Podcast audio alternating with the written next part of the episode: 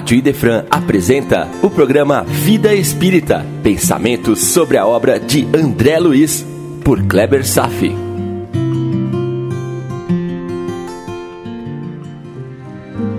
Nosso Lar, capítulo 16, Confidências, parte 2. Vive-se na Terra o momento da grande transição do mundo de provas e expiações para o mundo de regeneração. As alterações que se observam são de natureza moral, convidando o ser humano à mudança de comportamento para melhor, alterando os hábitos viciosos, a fim de que se instalem os paradigmas da justiça, do dever, da ordem e do amor. Isso foi escrito pelo espírito Manuel Filomeno de Miranda no livro psicografado por Divaldo Pereira Franco, Transição Planetária. Seguindo essa vibração, hoje inicio a segunda parte dos estudos sobre as muitas moradas na casa de meu pai. Agora com um resumo dos ensinamentos dos espíritos superiores editadas no terceiro capítulo do Evangelho segundo o Espiritismo. Vamos lá. Dos mundos inferiores e mundos superiores.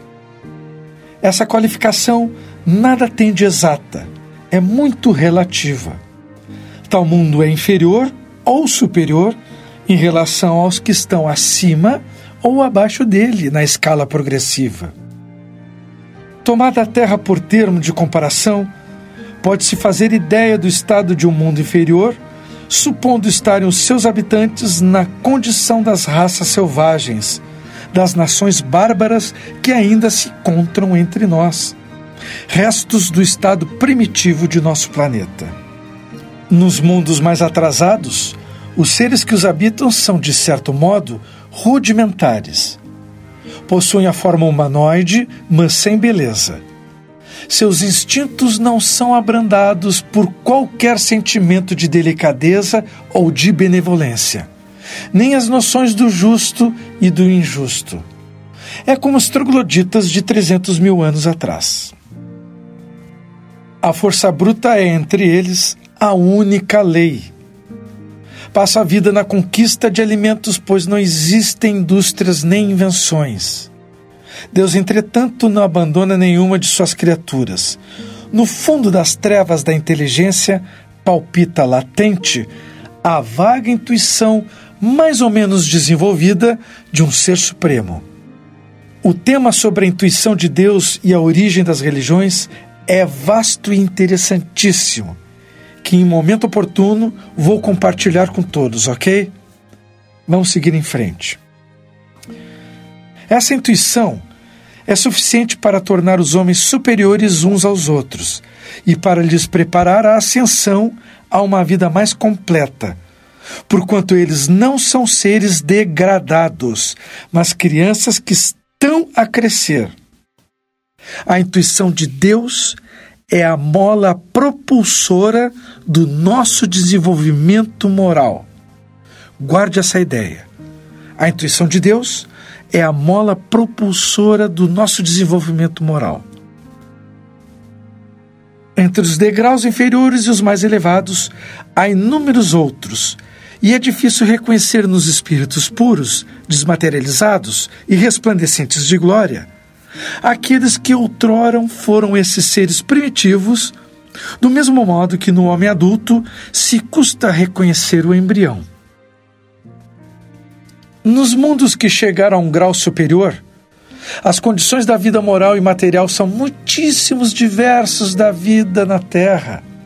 A forma corpórea é sempre a humana, mas embelezada, aperfeiçoada e, sobretudo, purificada. O corpo nada tem da materialidade terrestre e não está, por consequência, sujeito às necessidades nem às doenças ou deteriorações que a predominância da matéria provoca. Os sentidos mais apurados são aptos a percepções que a grosseria da nossa matéria bloqueia aqui na Terra. A leveza específica do corpo permite locomoção rápida e fácil em vez de se arrastar penosamente pelo solo, desliza, bem dizer, pela superfície, ou plana na atmosfera, sem qualquer outro esforço além da vontade, conforme se representam os anjos em ilustrações. Os homens conservam a aparência de suas vidas passadas e aparecem aos seus amigos tais quais estes os conheceram, porém irradiando uma luz divina, transfigurados pelas impressões interiores de teor sempre elevado. Em lugar de semblantes pálidos abatidos pelos sofrimentos e paixões, a inteligência e a vida cintilam com fulgor que os pintores são figurados na auréola dos santos. Já repararam isso nos quadros? A pouca resistência que a matéria oferece aos espíritos, já muito adiantados, torna rápido o desenvolvimento dos corpos e a infância é curta ou quase nula. Isenta de cuidados e angústias, a vida é proporcionalmente muito mais longa do que na Terra. Em princípio, a longevidade guarda proporção com o grau de adiantamento dos mundos. A morte, de modo algum, acarreta os horrores da decomposição. Longe de causar pavor, é considerado uma transformação feliz, porque lá não existe a dúvida sobre o futuro. Durante a vida, a alma, já não restringida ao corpo físico, expande e desfruta de uma lucidez que a coloca no estado quase permanente de emancipação e permite a livre transmissão do pensamento. Nesses mundos felizes, as relações sempre amistosas entre os povos jamais são perturbadas pela ambição da parte de qualquer um deles de escravizar o seu vizinho e nem pela guerra que daí decorre.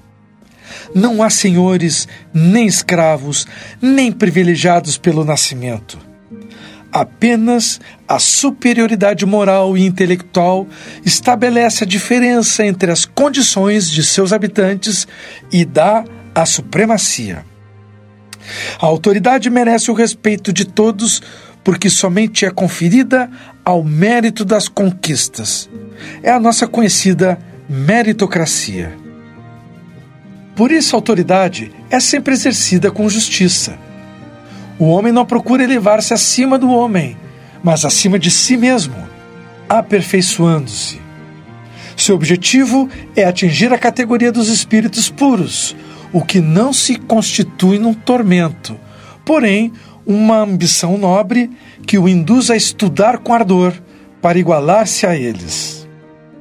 Lá, todos os sentimentos delicados e elevados de natureza humana acham-se engrandecidos e purificados, Desconhecem-se os ódios, os ciúmes mesquinhos, as baixas cobiças da inveja. Um laço de amor e fraternidade prende uns aos outros todos os homens, ajudando os mais fortes aos mais fracos. Possuem bens, em maior ou menor quantidade, conforme tenham adquirido mais ou menos por meio da inteligência. Ninguém, todavia, sofre por faltar o necessário, uma vez que ninguém se acha em expiação. Numa palavra, o mal nesses mundos não existe. Em nosso mundo, precisamos do mal para compreender o bem, da noite para admirar a luz, da doença para apreciar a saúde. Nos mundos felizes não há necessidade desses contrastes a eterna luz, a eterna beleza e a eterna serenidade da alma proporcionam uma alegria eterna, livre de ser perturbada pelas angústias da vida material ou pelo contato dos maus, que lá não tem acesso. É isso que o espírito humano em nosso mundo tem maior dificuldade para compreender ele é bastante engenhoso para pintar os tormentos do inferno, mas nunca consegue imaginar as alegrias do céu. Por quê? Porque, sendo inferior, só experimentou dores e misérias, jamais entreviu as claridades celestes. Não pode, portanto, falar do que não conhece. À medida, porém, que se eleva e se depura, o horizonte se dilata e compreende o bem que está diante de si como compreender o mal que lhe está atrás.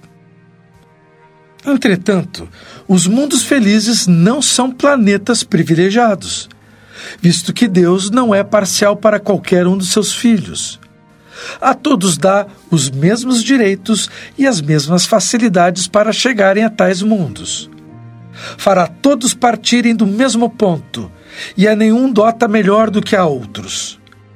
As mais altas categorias são acessíveis a todos. Apenas cumpre conquistá-las pelo seu trabalho. Por isso que trabalho é uma lei da natureza.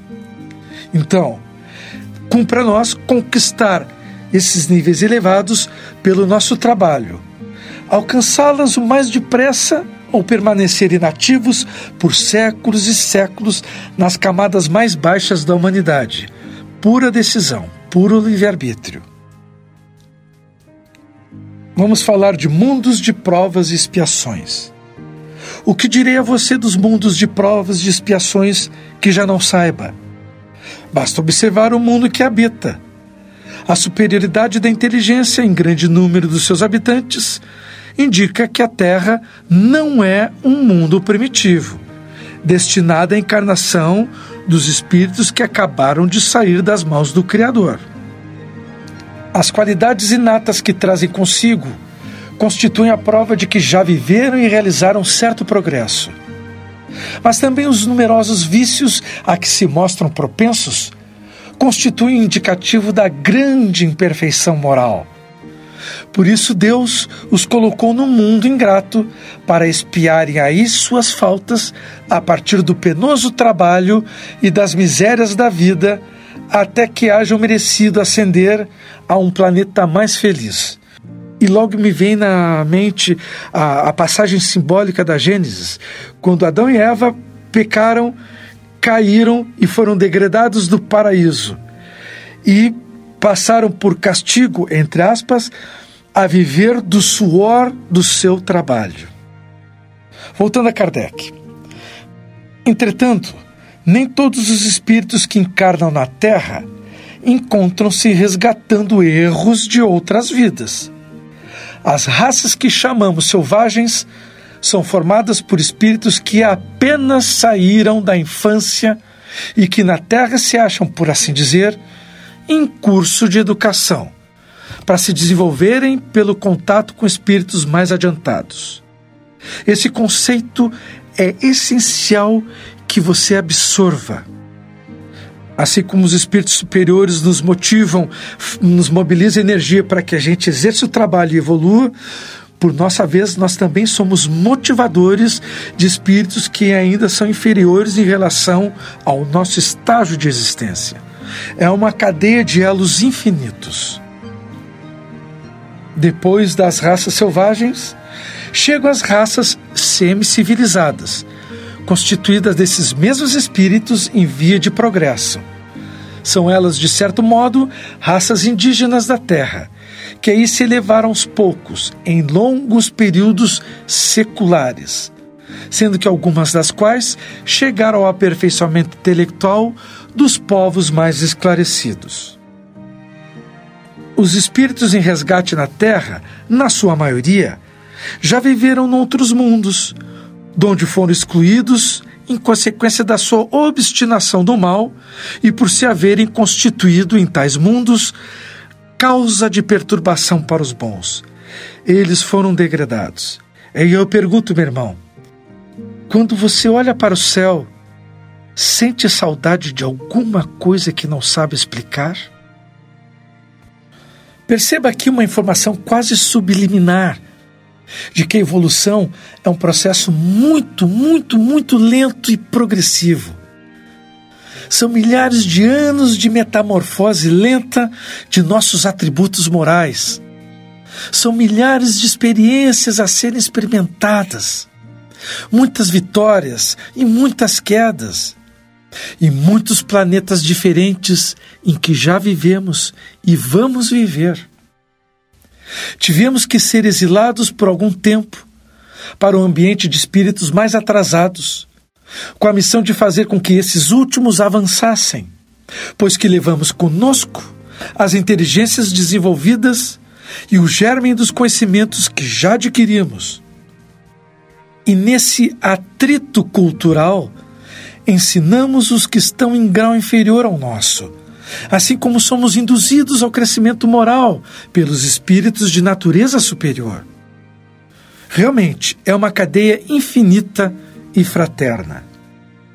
Daí vem que os espíritos em punição se encontram no seio das raças mais inteligentes. Por isso mesmo, para essas raças, os infortúnios da vida se revestem de mais amargor. Elas são mais sensíveis, sendo mais provadas pelas contrariedades e desgostos do que as raças primitivas, cujo senso moral se acha mais embotado. Vou fazer uma comparação bem simplória. Uma pessoa que sempre viveu na elite, no luxo e no conforto, tem maior dificuldade de conviver num ambiente insalubre do que uma pessoa que nasceu em meio à pobreza. Assim, os espíritos mais delicados sentem muito mais as dores das provações do que os seres ainda um pouco mais primitivos. A Terra é um dos tipos de mundos expiatórios, onde os espíritos resgatam suas dívidas existe uma variedade infinita de outros mundos com o mesmo objetivo, mas todos revelando ter em comum o servirem de lugar de exílio para espíritos rebeldes à lei de Deus. Ironicamente, a ciência ainda está discutindo: será que existe vida em outro planeta? A doutrina já não está considerando se existe, ela já está analisando que tipos de mundos existem, os mundos parecidos com os nossos, inferiores e superiores aos nossos. Veja quanta riqueza e beleza no aprendizado da querida doutrina espírita. Continuando, os espíritos rebeldes acabam tendo que lutar ao mesmo tempo com a perversidade dos homens, quando então desenvolvem as qualidades do coração e tem que lutar contra a inclemência da natureza, onde desenvolve as qualidades da inteligência. É assim que Deus, em sua bondade, faz com que o próprio castigo, entre aspas, seja proveitoso para o progresso do espírito. Vamos falar sobre os mundos em regeneração, nosso próximo passo. E o que se segue é um texto de Santo Agostinho entre as estrelas que cintilam na abóbada azul do firmamento.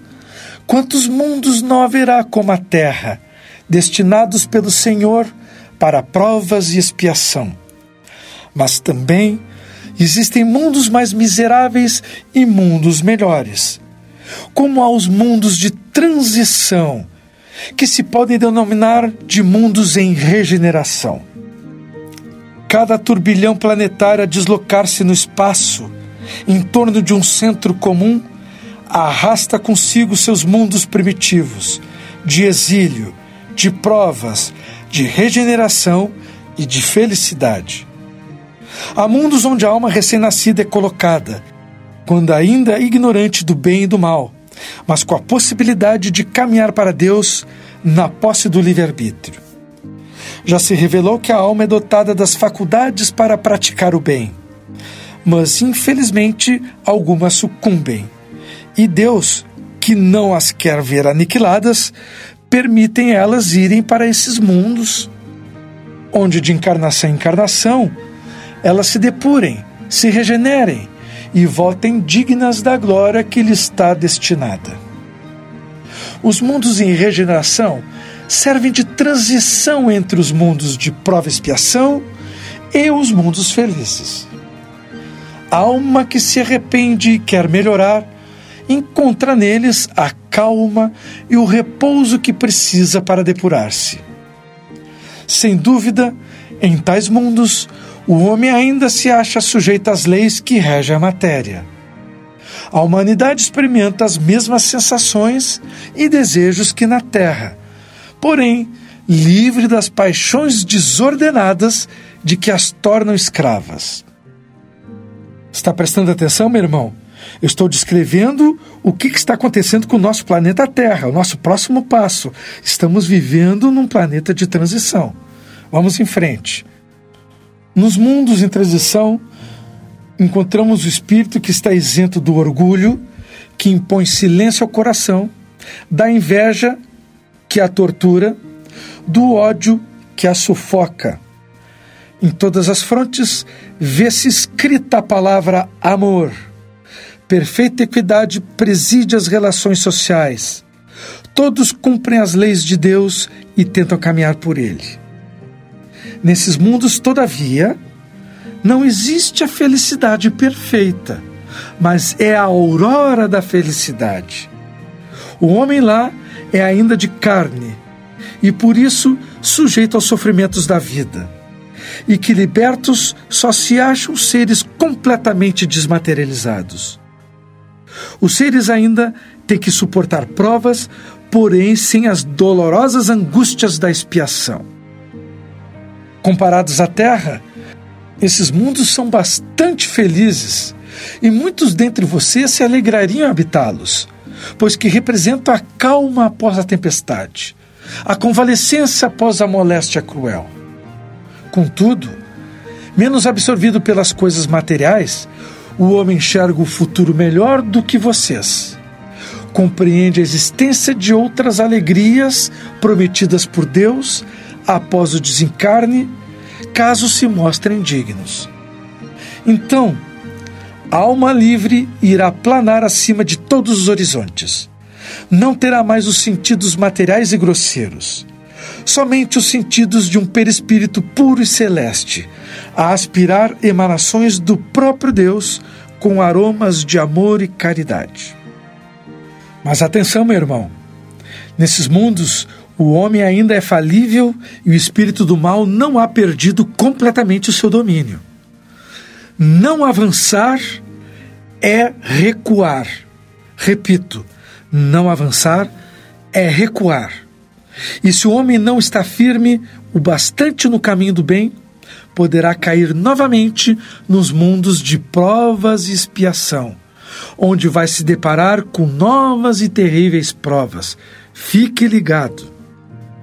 Contemple durante a noite, na hora do repouso e da prece, o céu azulado e das inúmeras esferas que brilham sobre a sua cabeça.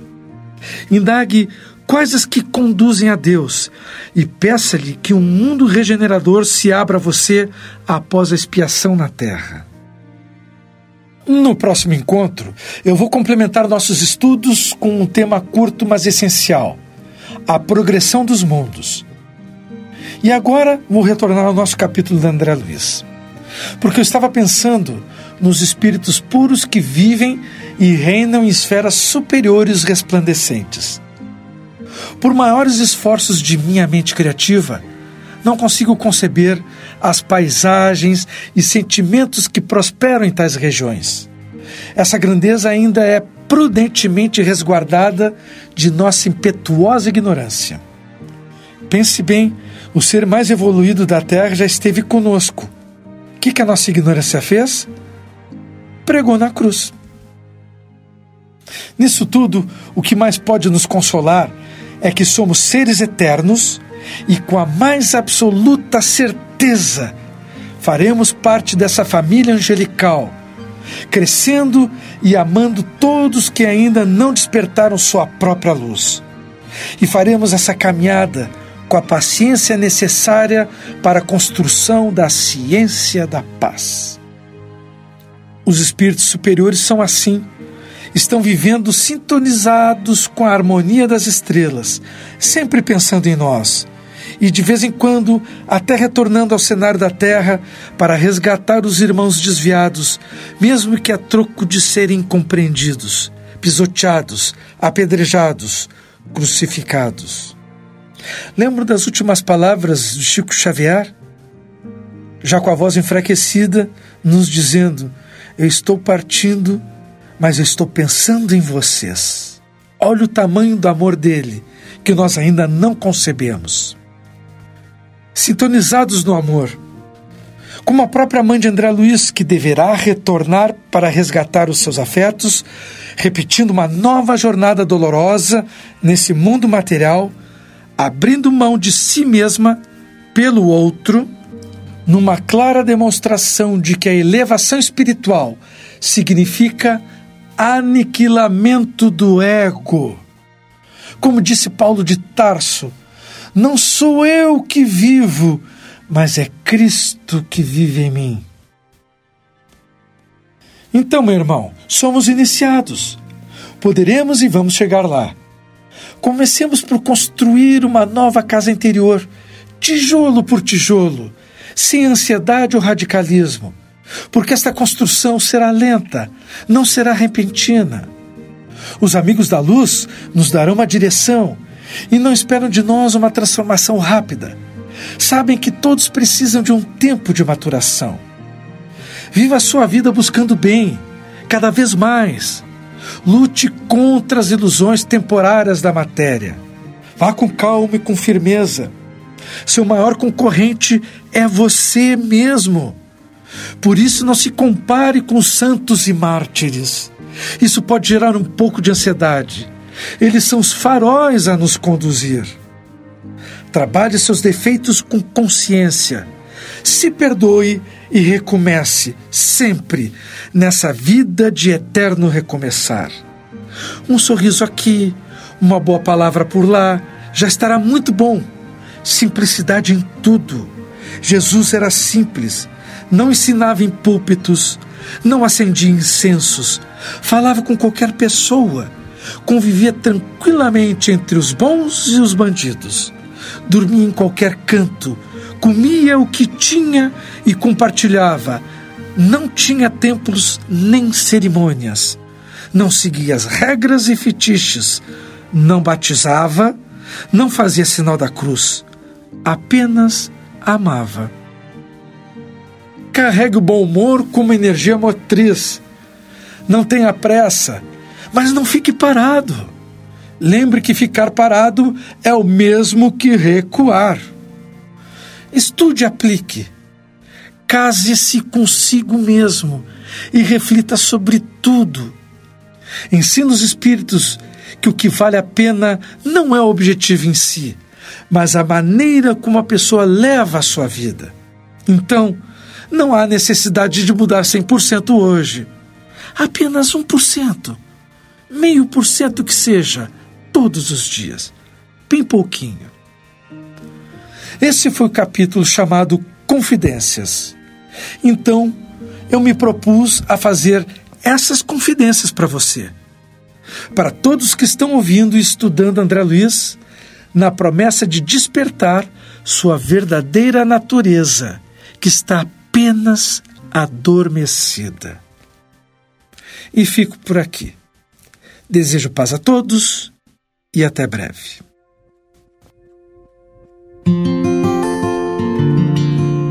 A Rádio Idefran apresentou o programa Vida Espírita, por Kleber Safi. Todas as terças e quintas, às nove da manhã. Programa Vida Espírita